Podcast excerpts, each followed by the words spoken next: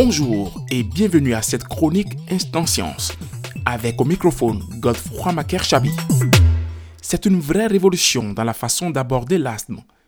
Des chercheurs canadiens ont trouvé que ce ne sont pas tous les patients diagnostiqués asthmatiques qui ont la maladie. Récemment, dans une étude publiée dans le Journal of the American Medical Association, l'équipe du professeur de pneumonie à l'Université d'Ottawa, le Dr Sean Heron, a révélé qu'un patient sur trois déclaré asthmatique n'avait pas en réalité la maladie. Les chercheurs qui ont suivi 600 personnes dans 10 villes du Canada en sont venus au constat que plusieurs de ces personnes soignées pour l'asthme ont subi un mauvais diagnostic. Pour y arriver, ils leur ont fait passer des tests actifs de provocation bronchique et ont réalisé une surveillance des symptômes sur une période de 5 ans. La réalité, selon l'équipe de chercheurs, c'est que les patients en question n'ont pas subi le test approprié au moment du diagnostic.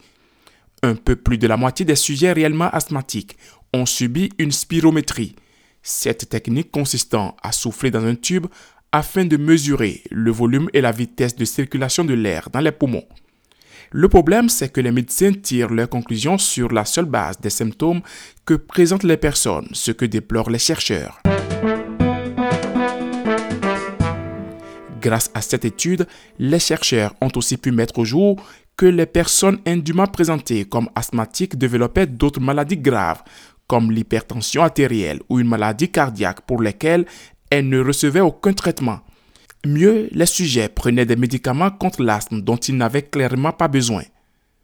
Pas le choix, il faut désormais réévaluer le diagnostic. C'est du moins ce que préconise l'équipe du docteur Heron. Les chercheurs recommandent aux patients qui ont des difficultés à respirer de demander à leur médecin d'ordonner un test respiratoire pour rechercher la présence de l'asthme ou des maladies chroniques.